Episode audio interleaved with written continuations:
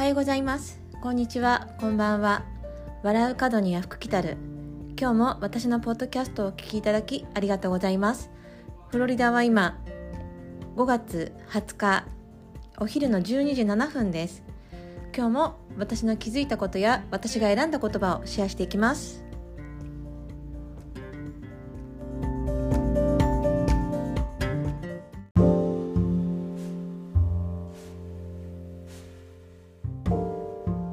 えー、皆さんこんにちは。フロリダからゆっこです。えっ、ー、とですね今日はえっ、ー、とですね私が選んだ言葉なんですけどあの先日あの菅原秀幸さん、えー、国際経済けあビジネス論の、えー、教授をされているあの菅原秀幸さんをあの私のねあのインスタグラムのあのゲストにあのご出演していただいてとても素敵なお話をあのお聞きしたんですね。で私はあの菅原秀之さんの本をね何冊か読んでいるんですけどそのね本本がきっかけであのこんな風にあのおしゃべりができるあのインスタグラムでライブができるようなあのことにつながったんですね。とてもねすごく感謝していて本当にあのなんだろうな大尊敬するあの先生で もうねあのすごくあの気さくな方であのひでちゃんって呼ばせていただいてるんですね。あの、うん、本当にあのすごくいいのかなって 自分でも思うんですけどひでちゃんって呼ばせていただいていますそのひでちゃんがね書いた本のことをちょっと今日はね紹介させていただきたいんですけどあのまあコーチングのね私は勉強させていただいてるんですけどひでちゃんの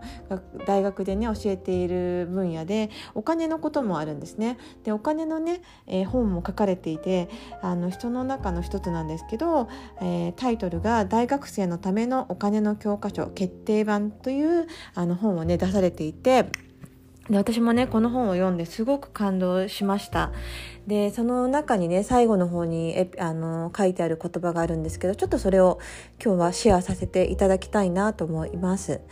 えー、お金の盛り方について、えー、別の視点から考えてみましょう。松下幸之助神様は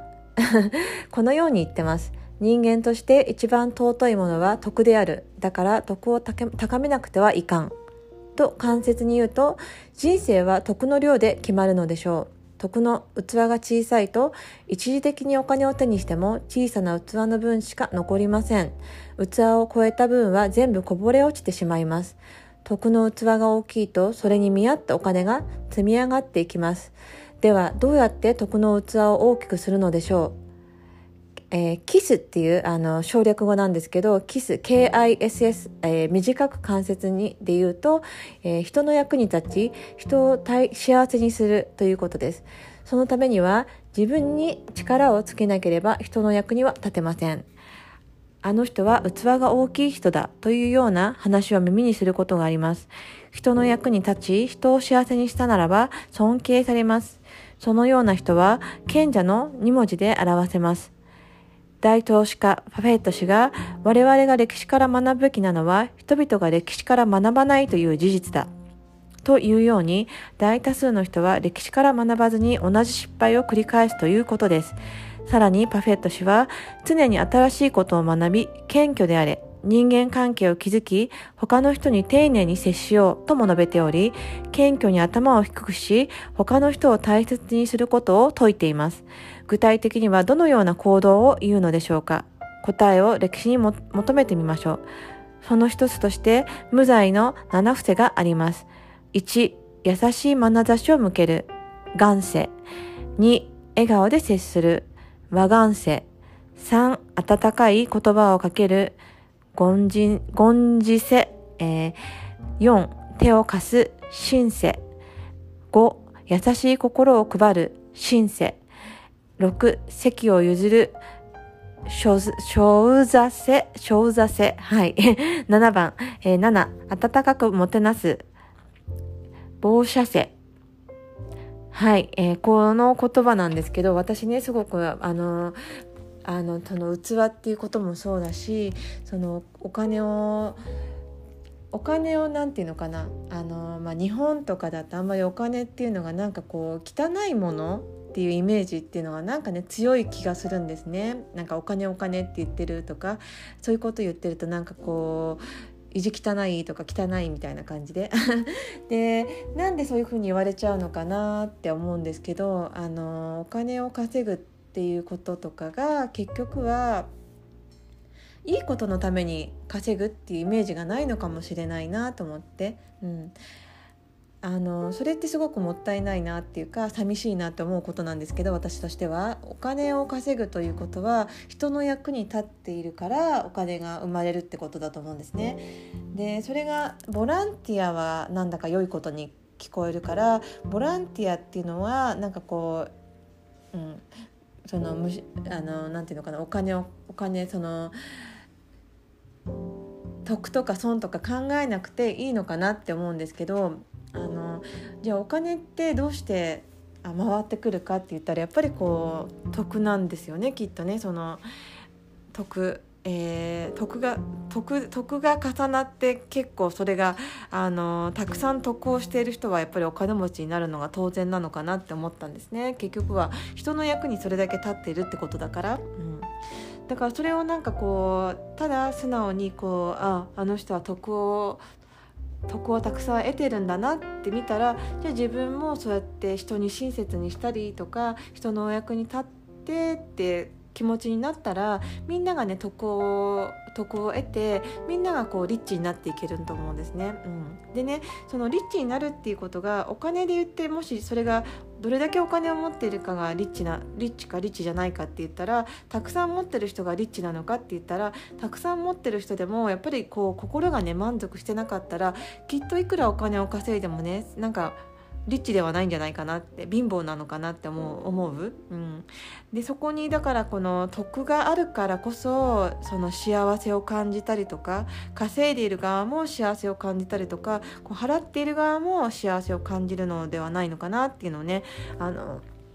こちらのね本を通してすごく思いました。あの闇雲にお金持ちになりたいとか闇雲にこうこれだけお金があったら自分は幸せだって思ってあのいい仕事に就いたりとかこういい学校に出たりいい学校を目指したりとかっていうあのついついそれがそれになりがちなのかなって、まあ、アメリカもそういうふうにあの教育されてだんだんとそれがちょっとやっぱ違うのかなっていうことに気がつき始めているみたいなんですけど日本の場合はまだまだちょっとそれが続いているのかなっていう感じることがねすごく多くてその相手の職業のタイトルだったりとか相手がどんなことをしているかっていうよりもなんか相手のねその職業のタイトルとかばっかりがこう目立ってしまってね、お医者さんはお金持ちとか弁護士さんはお金持ちとかっていうじゃあそのお医者さんにしろ弁護士さんにしろ何をしてるかって言ったらやっぱり人を助けていたりとか、うん、その分がこう対価お金になって現れると思うし、あのー、ただお金持ちになりたいのかそれとも徳を得たいのかその徳を得るというか自分のやっていることを自分が幸せだなって感じられるたら私はそれでいいのかななんて思っていて、うん、じゃなかったらねなんかこう続かない気もしたんですね。うん一時的にこうお金を得たりとか一時的にこう名声を得たとしてもそれがこう自分を本当に幸せにするかって言ったら一時的一時的なものはねやっぱり去るのも早いと思うんですね満足するのも。うん、でまあそれがね逆にこう今日もねあの人にありがとうって言ってもらいたか明日もあの人にありがとう言ってもらいたいとかそういう気持ちでねあの相手のことを思いながらこう物をね開発したりとかあとはこうサービスがね提供されていったら自分もまず自分が幸せであってで相手も喜んでもらえてで相手が喜んでもらえるからまたその気持ちが伝わってきてまた嬉しいみたいな、うん、だから常になんかこう成長していけるんだろうなって思うんですね、うん、だからこう、まあ、リタのリタだったりとかリコのねあの精神心があるとあの一生ね楽しめる気がするんですね。そのお金にとらわれずに、うん、で必ずそのたくさんありがとう言ってもらってたらきっとそのお金自体も困ることはないと思うしあの、うん、だから本当に理にかなってることだと思うんですけどそれにねなかなかこう気がつけないのかなっていうのをやっぱりねこちらの本を読んで思った。あのついついこう歴史に学ばないで、あの歴史に学ばないでこう経験自分の経験だったりとか自分の思考だけであの物事をね判断してしまったりすると結局はそのそういった利他の心だったりとか利己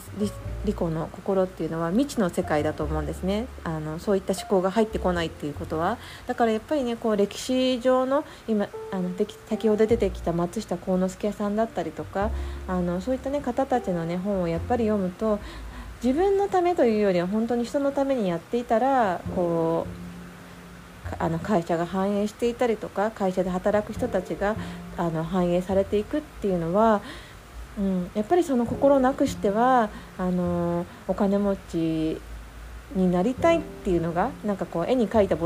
絵に描いたような餅なのかなみたいに見えてしまって、うん、そういったことをね私はこの菅原秀幸さんの、えー、大学生にえーとですね、すいません。ちょっと待ってくださいね。タイトル。えーと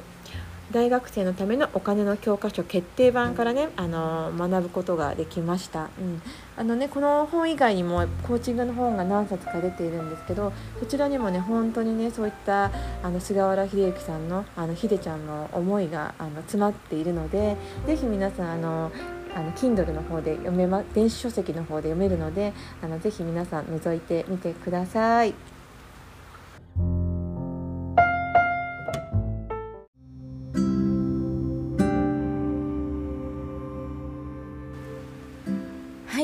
今日も最後までお聴きいただきありがとうございます。えー、ひでちゃんのね、あの菅原秀幸先生の素敵な本をね、今日は紹介させていただいたんですけど、あのぜひね、あの Kindle の方で皆さんあのご覧いただけると思うので、あのぜひ皆さん Kindle たくさんあのすあのひでちゃん菅原秀幸さんはあの Kindler 金あの